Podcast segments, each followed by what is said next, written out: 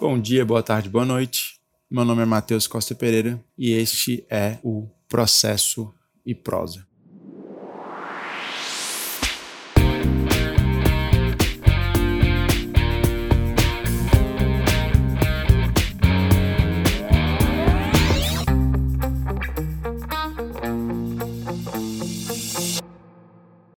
Bem, hoje nós vamos finalizar os requisitos da petição inicial e começar a conversar sobre o juízo de admissibilidade de mérito da demanda. Então, para que a gente possa finalizar os requisitos do artigo 319, falta a análise do último de seus incisos, que diz respeito basicamente à opção pela audiência do artigo 334. Então, o artigo 319, inciso 7, remete à opção do autor se ele deseja ou não se submeter à audiência de conciliação ou de mediação.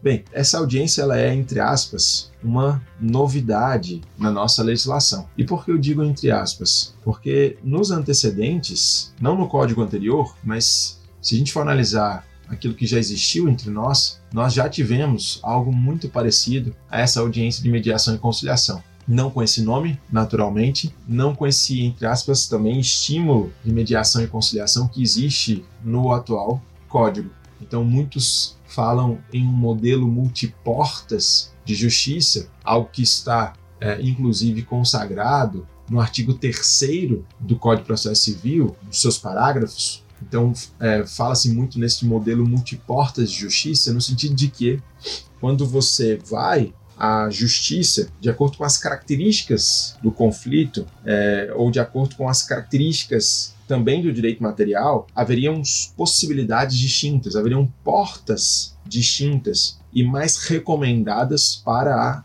análise ou para a resolução caso a caso. Então, em outras palavras, o que isso quer dizer? Isso quer dizer que não existe um único caminho, não existe uma única possibilidade. Leia-se aquilo que se chama de solução adjudicada. Então, nem tudo deveria ou deve necessariamente passar por um magistrado, por uma solução adjudicada, por uma solução imposta por um juiz togado, por um magistrado.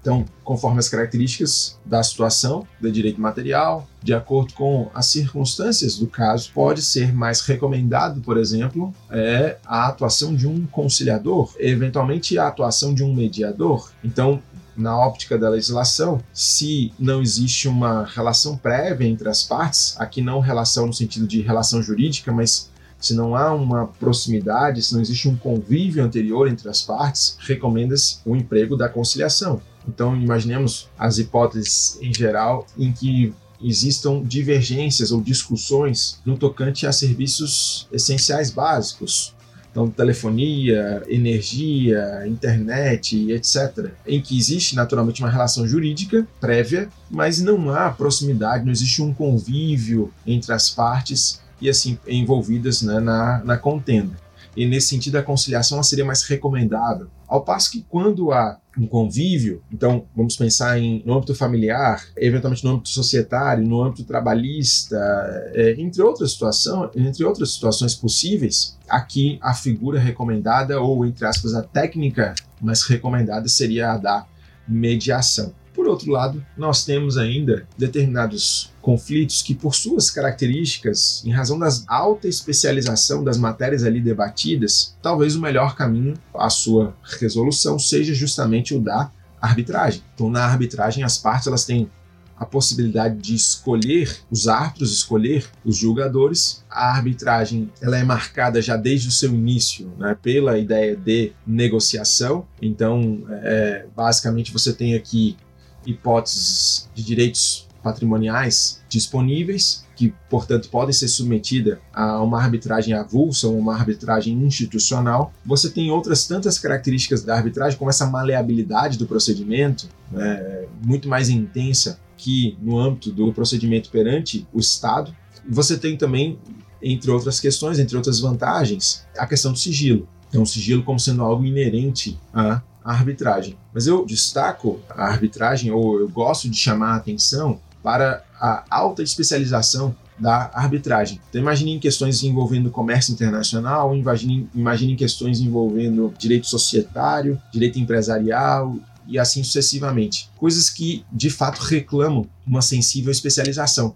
Ou a gente pode imaginar mesmo é, é, no âmbito da administração pública, por que não? Parcerias público-privadas, eventualmente concessões e assim por diante. Então, matérias nas quais o judiciário ele não costuma trazer ou não ou seus magistrados eles não são necessariamente estimulados do ponto de vista institucional a fazer esse tipo de especialização desse tipo de aprofundamento em determinados assuntos ao passo que isso é o que exatamente ocorre com os árbitros então inclusive com essa possibilidade de escolha. E aí, claro isso causa certa estranheza por parte de alguns, né, quando você pensa que as partes vão escolher os seus jogadores, mas imagine que numa arbitragem em que hajam três árbitros, você tem basicamente a escolha, cada parte envolvida escolhe um árbitro, e esses dois árbitros escolhidos vão escolher o árbitro presidente. É, mas existe um controle rígido, um controle bastante rigoroso no tocante à imparcialidade do árbitro. Então, causa uma certa estranheza para quem está habituado a pensar tão somente no modelo do Estado de jurisdição, em que você não pode escolher o julgador em nome da imparcialidade, em que você não pode escolher o órgão jurisdicional em nome da imparcialidade. E na arbitragem você tem justamente o oposto. Você tem a possibilidade de escolha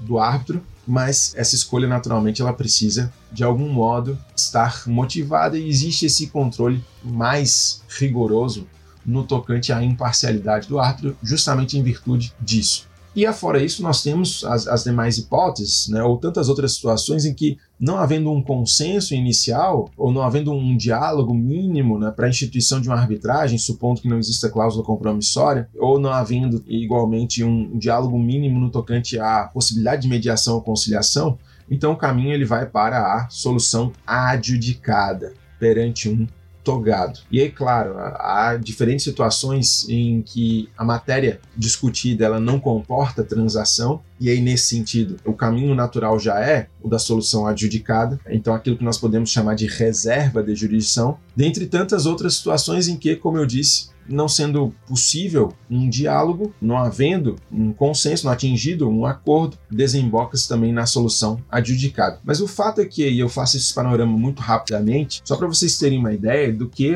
do que seria esse modelo multiportas de justiça. Então, essas diferentes portas, aqui metaforicamente falando, atendem à ideia de adaptação do acesso à jurisdição ou adaptação do procedimento conforme as características da tutela que será prestada conforme as características do conflito. Então, nem tudo descamba ou desemboca necessariamente na solução adjudicada. Mas aqui e colar você vai, pode precisar da solução adjudicada, né? Esse é o ponto. Por exemplo, mesmo que exista uma cláusula compromissória, então mesmo que exista uma cláusula instituindo a arbitragem, prevendo né, a arbitragem, você pode, por exemplo, ter de entrar em juízo para obtenção de uma tela provisória. Então, para a obtenção de uma tutela cautelar pré-arbitral, em razão da urgência, então antes da instituição da arbitragem, antes da instalação do tribunal arbitral, pode haver necessidade de provocar um, o, o Estado jurisdição, provocar, portanto, a atuação de um togado. E aí, feito esse panorama o modelo multiportas de justiça, nesse estímulo que a legislação, e aí como eu, como eu coloquei, entre aspas, nesse estímulo que a legislação procura dar aos meios autocompositivos de solução de conflitos, então quando as próprias partes envolvidas é quem chegam à solução, e aí é uma novidade, existe um regramento mais cuidadoso no código acerca da mediação, acerca da conciliação, acerca do mediador, acerca do conciliador. Isso na esteira já da lei também de mediação e numa resolução do CNJ, do Conselho Nacional de Justiça, de 2010, também cuidando da, desse estímulo à mediação e à conciliação. Então, claro que conciliação existe há muito tempo entre nós, mas da forma como ela foi institucionalizada nos últimos anos, então pelo menos na última década, isso é efetivamente uma novidade. E a própria disciplina do código, como eu mencionei para vocês, mas quando você pensa em mediação e conciliação, tome em consideração também a lei de mediação e há também uma importante resolução do CNJ de 2010 cuidando desse mesmo tema. Bom, eu não vou me deter aqui em questões de mediação e de conciliação. Dei uma noção inicial sobre quando é que cada uma das técnicas seria mais recomendada, mas isso é algo também alvo de críticas por parte dos próprios facilitadores, por parte de, dos próprios mediadores e conciliadores, no sentido de que isso não é estanque. E quem é capacitado para ser mediador também pode atuar como conciliador. Né? Quem é apenas capacitado para ser conciliador é que não pode atuar como mediador. Há essa, essa nuance. Rapidamente, o, media, o, o conciliador é uma pessoa que pode ter um papel ativo no sentido de conduzir, de fazer recomendações, o conciliador, ao passo que o mediador é aquela pessoa que intervém o mínimo possível então que em tese não deveria fazer juízos de valores e assim por diante. Então isso explica por que, que por exemplo, o mediador ele é mais recomendado no âmbito de conflitos familiares, societários ou em outras situações em que exista essa proximidade, existe um convívio prévio. E aí a ideia de não intervenção dele é justamente no sentido de empoderamento dos envolvidos no conflito para que eles mesmos consigam, por meio do diálogo, chegar a uma solução. Então aqui existe um, talvez um certo romantismo no sentido de que as próprias partes elas conseguiriam dentro de um ambiente ideal de diálogo instituído a partir da atuação do facilitador, elas conseguiriam restaurar, de alguma forma, reconstruir o vínculo existente entre elas. Eu digo um romantismo porque a gente sabe que o ambiente, por exemplo, do, da, do judiciário, o ambiente da justiça, ele não é naturalmente o melhor ambiente, o ambiente em que as partes elas estão plenamente à vontade para esse tipo de diálogo. Mas de toda sorte, é o que, digamos assim, está nas, nas premissas ou é o que está subjacente. E nesse sentido, então, no, no âmbito dessa, dessa proposta de um modelo multiportas de justiça, o artigo 319, inciso 7, ele estabelece que o autor, na petição inicial, deverá indicar se pretende ou não fazer a audiência de mediação e conciliação. Por que, que ele institui isso como requisito da petição inicial? E aqui não é um requisito obrigatório porque o artigo 334, ou no âmbito do procedimento comum, foi instituída essa audiência de mediação e conciliação em caráter obrigatório. Então, como regra, no âmbito do procedimento comum, faz parte do procedimento comum essa audiência anterior à apresentação de defesa pelo réu. Mas, da mesma forma que a legislação ela estabeleceu a obrigatoriedade dessa audiência, sob pena inclusive de ato atentatório à dignidade da justiça, diga de passagem, ou olharem para o artigo 334, parágrafo 8 vocês vão perceber que o não comparecimento injustificado de quaisquer das partes, se porventura a audiência for designada, conduz ao que se chama de desprezo à corte ou ato atentatório à dignidade da justiça e enseja uma multa pecuniária de até 2% da vantagem econômica pretendida ou do valor da causa. Então, via de regra, essa audiência ela integra o procedimento comum como um momento necessário do procedimento. Mas o 334 parágrafo 4 então 334, que é o dispositivo que disciplina essa audiência, ele estabelece que quando não houver a possibilidade de autocomposição, então pela natureza dos direitos discutidos, a audiência naturalmente não será designada, e quando as partes expressamente manifestarem desinteresse na autocomposição. Quando houver esse consenso no sentido de não existir, de não haver a audiência de mediação ou de conciliação do artigo 334. Daí porque o, o autor manifestaria isso na sua petição inicial e o réu, uma vez citado e intimado da demanda e intimado dessa audiência, ele teria a possibilidade de se manifestar informando nos autos se tem interesse ou não da realização dessa audiência. Então, o parágrafo 5 do artigo 334, ele estabelece que com 10 dias de antecedência ou até 10 dias de antecedência da audiência, o réu poderá dizer se tem ou não interesse na sua realização. E vejam que situação esdrúxula que foi criada. Na verdade, são várias questões esdrúxulas, mas já abordo uma delas aqui. Imagine que o autor disse na sua petição inicial que não tem interesse na audiência de mediação e conciliação. E aí, nada obstante, é designada, porque, como regra, né, em tese, se a gente for seguir o que está disposto no código, numa leitura canhense, bem da verdade, então a audiência seria designada. E aí fica-se à mercê do réu para se saber se essa audiência será designada ou não. E até com 10 dias de antecedência ele ainda pode dizer se quer ou não. Se o réu silenciar, considerando que, pelo 334, parágrafo 4, o, a manifestação do desinteresse deveria ser expressa, ou deve ser expressa, se o réu silenciar, a audiência ela será realizada. Então, a gente tem que aguardar que o autor já tenha manifestado seu desinteresse na petição inicial e devemos aguardar agora que o réu ele externe né, igualmente esse desinteresse. Algo naturalmente que não faz sentido. Né? Cria-se aqui uma situação, inclusive, que afronta a isonomia. Por quê? Porque o autor ele já apresentou sua petição inicial completa com todos os fundamentos, com todos os seus argumentos e pedidos, ao passo que o réu ele pode eventualmente ganhar tempo analisando a petição inicial, elaborando suas teses de defesa, dizendo que tem interesse ou silenciando né, no tocante à realização da audiência e chega na audiência ele pode sentar e dizer não, não há um acordo. Então a gente pode chegar, o, o, o código, ele é bem da verdade, ele, entre aspas, fomenta exatamente esse tipo de situação. Então a do réu que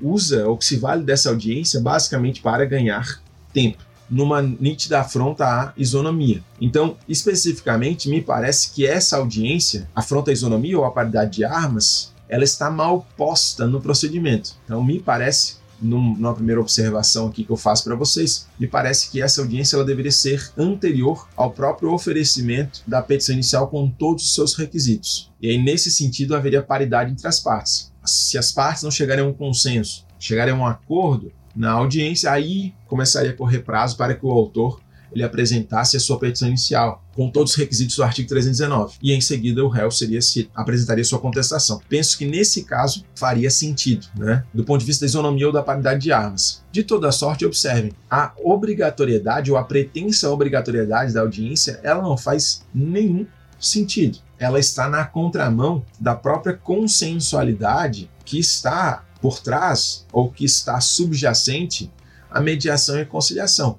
Até porque, observem, o máximo que o legislador fez nessa matéria foi obrigar as partes a sentar. Ou o que ele tentou fazer foi obrigar as partes a sentar. Por quê? Porque ninguém pode ser obrigado a fazer acordo. Então, ele força as partes a sentarem e as partes elas podem, em questão de minutos, uma virar para a outra e dizer que não há possibilidade de acordo e, portanto, encerrar-se a audiência de mediação e conciliação. Então, ninguém pode ser obrigado a fazer acordo. Mas a grande questão é por que, que a legislação ela poderia obrigar as partes a sentarem? Então, obrigar as partes a fazerem esse tete a tete, esse olho no olho, para dizer que não tem interesse numa solução consensual. Então, me parece que aqui já existe, né, a, além de uma, de uma contradição, porque você força uma situação onde não há consensualidade, onde não há a possibilidade do acordo, inclusive sob a ameaça de sanção, né? A questão do, do prejuízo à corte, ou do desprezo à corte, melhor dizendo, que eu coloquei para vocês. Mas existe aqui, inclusive, um desrespeito à autonomia do cidadão, esse é o ponto. Então, além de um paradoxo com a questão da consensualidade que está subjacente a esses institutos, existe aqui um desrespeito à autonomia dos cidadãos. Ora, se o autor disse na sua petição inicial que ele não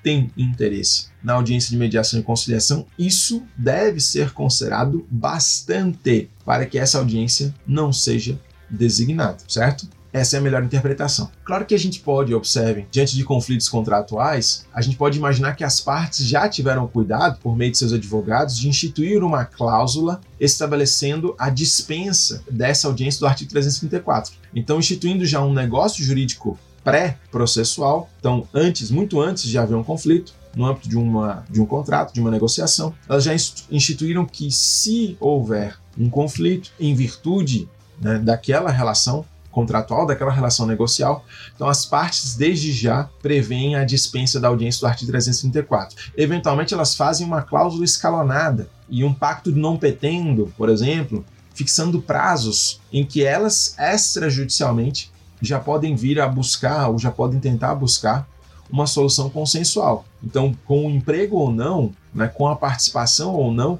de um facilitador, de um mediador ou de um conciliador, eventualmente já indicando a pessoa, né, o profissional que seria o mediador ou o conciliador. Então aqui uma cláusula escalonada de mediação ou conciliação e depois a arbitragem ou e depois a submissão daquele conflito a a solução adjudicada, então perante o Estado de jurisdição, perante o Judiciário, e um pacto de não petendo no, na seguinte perspectiva: naquele prazo de 30 dias em que as partes elas vão tentar chegar a um consenso, é que elas vão negociar, vão tentar chegar a um acordo, uma não pode demandar a outra. Então poderia haver esse, esse pacto de não petendo nesse sentido. Então, naquele prazo, uma não pode demandar a outra. Estou colocando 30 dias, poderia ser um prazo superior, poderia ser um prazo inferior e assim por diante. Então imagine que esse prazo ele é deflagrado na medida em que uma delas notifica a outra, faz uma notificação de divergência ou faz uma notificação desse o nome que se queira, né, a partir do contrato, uma notificação de conflito e assim por diante, e a partir dali elas teriam que tentar obter uma solução negociada. Então, a partir do diálogo.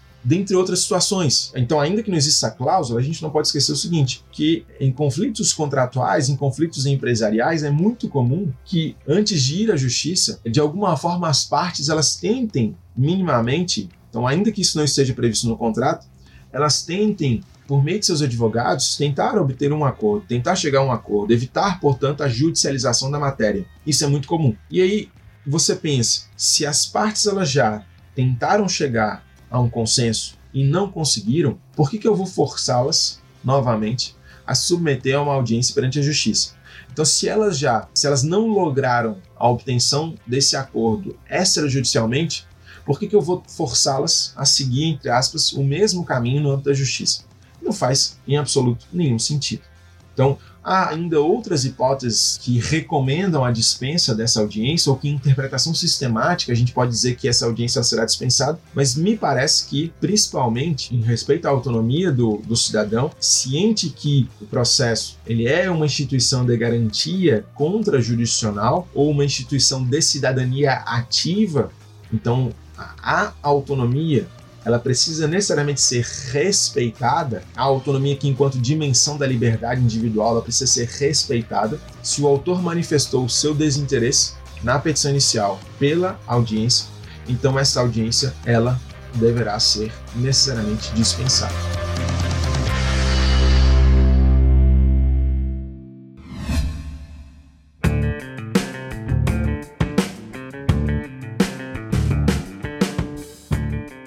E aqui eu trago para vocês um dado interessante. Já há estudos mostrando que, aqui já numa linguagem eficientista, né, que alguns preferem, mas já há estudos demonstrando que o percentual de acordos nessas audiências ele é mínimo, ele é mínimo. Aqui eu excluo as causas de família, tá? Então, por exemplo, Existe uma pesquisa realizada em Pernambuco, uma pesquisa de mestrado pelo Alexandre de Paula, e ele verificou que, eu não lembro agora o número exato, mas no universo de todas as varas cíveis da capital, então do Recife, o percentual de, de acordos foi inferior a 5%. Salvo engano, foi algo em torno de 3% para vocês perceberem que, claro, a gente está falando aí de um, de um código que entrou em vigor em 2016, então estamos em 2020. Eventualmente, algumas pessoas vão dizer: ah, mas o código ele não teve tempo suficiente para é, alterar determinados comportamentos, né? A gente não, não pode olvidar, não pode esquecer o caráter contrafático das regras no sentido de ajustar comportamentos, de mudar a cultura e assim por diante. Mas o fato é que o legislador ele é, adotou a pior forma possível para tanto. Então essa audiência do artigo 334, a obrigatoriedade ou essa tentativa de obrigatoriedade, de certo que não foi a melhor solução, além de ser por si só problemática. Então, na minha opinião, essa obrigatoriedade ela é inconstitucional. E aí a forma de se contornar isso é justamente percebendo que há várias outras situações de dispensa da audiência. Bem, eu disse que esse não é um requisito obrigatório da petição inicial. E não é por quê? Porque, como a dispensa ela exige uma manifestação expressa, já disse isso, se o autor silenciar na sua petição inicial, significaria que ele pretende a audiência. Então, o silêncio aqui importará a anuência, importará a confirmação de que o autor ele pretende a audiência e aí ela seria naturalmente designada. Isso encerra inicialmente os requisitos do artigo 319, mas observem que há outros possíveis requisitos da petição inicial. Então, isso encerra a análise dos incisos. Mas observem, por exemplo, que em se tratando de advogado em causa própria, o artigo 106 do Código exige que o advogado ele indique necessariamente o endereço profissional, indique igualmente a sociedade da qual ele participa. Ele deverá declarar necessariamente na petição inicial, na contestação, o endereço, o número de inscrição na ordem dos advogados e o nome da sociedade de advogados do qual participa para o recebimento de intimações. E qualquer mudança no endereço deverá ser comunicada necessariamente em juízo. Então, aqui algo já específico ao advogado em causa própria. O artigo 330, parágrafo 2 por outro lado, ele estabelece que nas ações que tenham por objeto revisão, ações revisionais, decorrentes de empréstimo, financiamento ou alienação de bens, então o autor ele deverá, ele tem o ônus, sob pena de inépcia da petição inicial, de indicar na petição as obrigações contratuais que ele pretende controverter, isso já está naturalmente na causa de pedir, mas eu chamo a atenção de vocês aqui para o seguinte: o autor ele deverá indicar na petição inicial o valor considerado incontroverso, isto é, o valor do débito, quanto é que ele está devendo. Então ele vai controverter acerca de um contrato de empréstimo, financiamento ou de alienação de bens, ele já deveria indicar na petição inicial quanto é, por, claro, na causa de pedido ele vai indicar o porquê que ele está controvertendo, exatamente quais obrigações, quais cláusulas ele está discutindo. Isso faz parte da causa de pedir, da teoria da substanciação, né, da necessidade, portanto, de identificar o fato complexo de fatos jurídicos e a fundamentação respectiva. Mas ele deverá ainda quantificar ou precisar qual é o valor incontroverso do débito. Então, nesses casos, né, haverá ainda essa possibilidade. Eventualmente, a gente poderia falar em citação. A legislação o código revogado ele indicava a citação como um requisito da petição inicial e o código em vigor não reproduziu o mesmo dispositivo. E aí isso também já foi objeto de reflexão doutrinária no sentido de é, determinar se a citação seria ou não um requerimento da petição inicial. A doutrina em geral vai dizer que não é. Né? O Ovidio Baptista da Silva, quando ele comentava esse dispositivo no código anterior, então, quando ele comentava o dispositivo do código anterior, ele dizia que era um, um requisito obrigatório da petição inicial, porque é basicamente a afirmação da demanda. Então, a afirmação da demanda da parte do autor no tocante ao réu, ela seria justamente quando ele requer a citação do réu. Formalmente falando, essa é a afirmação da demanda. E essa é uma perspectiva interessante pelo seguinte: haverá casos em que não existe uma demanda, né? Não existe uma afirmação de uma demanda contra a pessoa. Então, me permitam, para vocês verem como isso é, é uma questão técnica, não é meramente um detalhe. O mandado de segurança, por exemplo, ele prevê a notificação da autoridade coatora. E no que ele prevê a notificação da autoridade coatora, você não ingressa com um mandado de segurança, então, para fazer um paralelo rápido, você não ingressa com mandado de segurança contra a autoridade coatora ela não se defende, ela não apresenta defesa. Você notifica a autoridade coatora para que ela preste informações. Então, do ponto de vista técnico, você não pede a citação da autoridade coatora. Você pede a citação da pessoa jurídica né, ao qual ela é vinculada. Aí tudo bem, para que essa pessoa jurídica ela possa integrar o polo passivo e, querendo, apresentar é, defesa, recorrer dos pronunciamentos judiciais e assim por diante. Mas veja como isso é importante você não requer, do ponto de vista técnico, a citação da autoridade coatora. Não existe a afirmação de uma demanda sua contra ela. Então, me parece que o Ovidio é quem estava mais correto sobre esse tema. De toda sorte, se você não fizer essa indicação, é, é algo natural na, na petição inicial você apresentar esse requerimento de citação, mas ainda que ele não conste, isso, à luz do código atual, não levaria a qualquer problema. Observem que esse requerimento ele seria para né, a doutrina atual, esse requerimento ele teria mais relevância quando você vai indicar uma modalidade de citação fora da regra do código. Então, como regra, adota-se a citação por via postal ou por meio eletrônico. E aí, quando há necessidade de uma citação por edital, ou eventualmente quando há necessidade de uma citação por hora certa, aí você precisaria, você naturalmente vai requerer na sua petição inicial e vai justificar. Então, podem haver outros requisitos da petição inicial, podem, né? Eu insisto nesse aspecto, nós estamos aqui tratando de requisitos pensando no procedimento comum de conhecimento, mas a depender, é, você vai para um procedimento especial e aí podem haver outros requisitos, caso a caso. Isso encerra essa parte da petição inicial, mas agora a gente vai para o juízo de admissibilidade e de mérito da demanda. E aqui qual que é a ideia? Aqui, só para encerrar a nossa conversa de hoje, aqui nas nossas primeiras conversas, eu mencionei que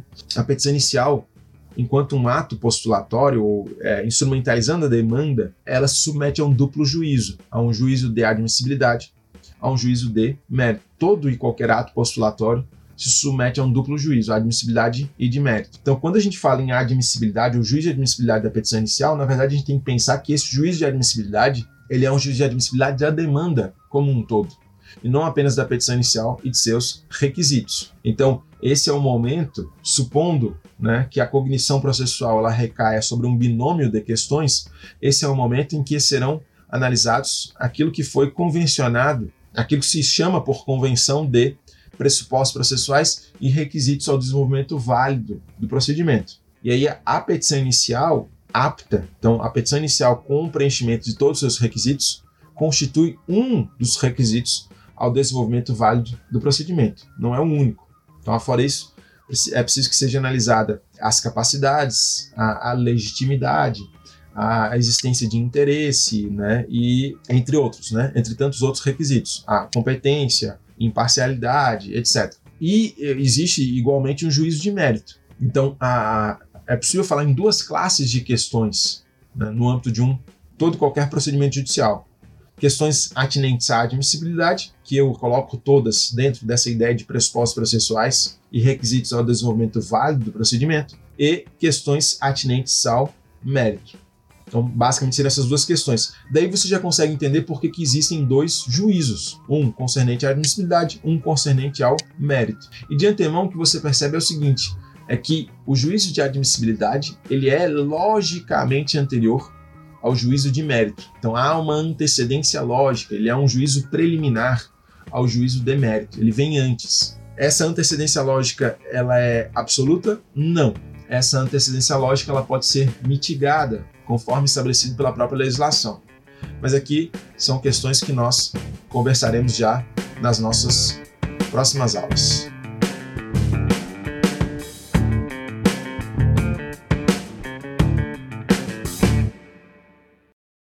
Este podcast foi produzido pela Digital Fish em parceria com a Play Audios.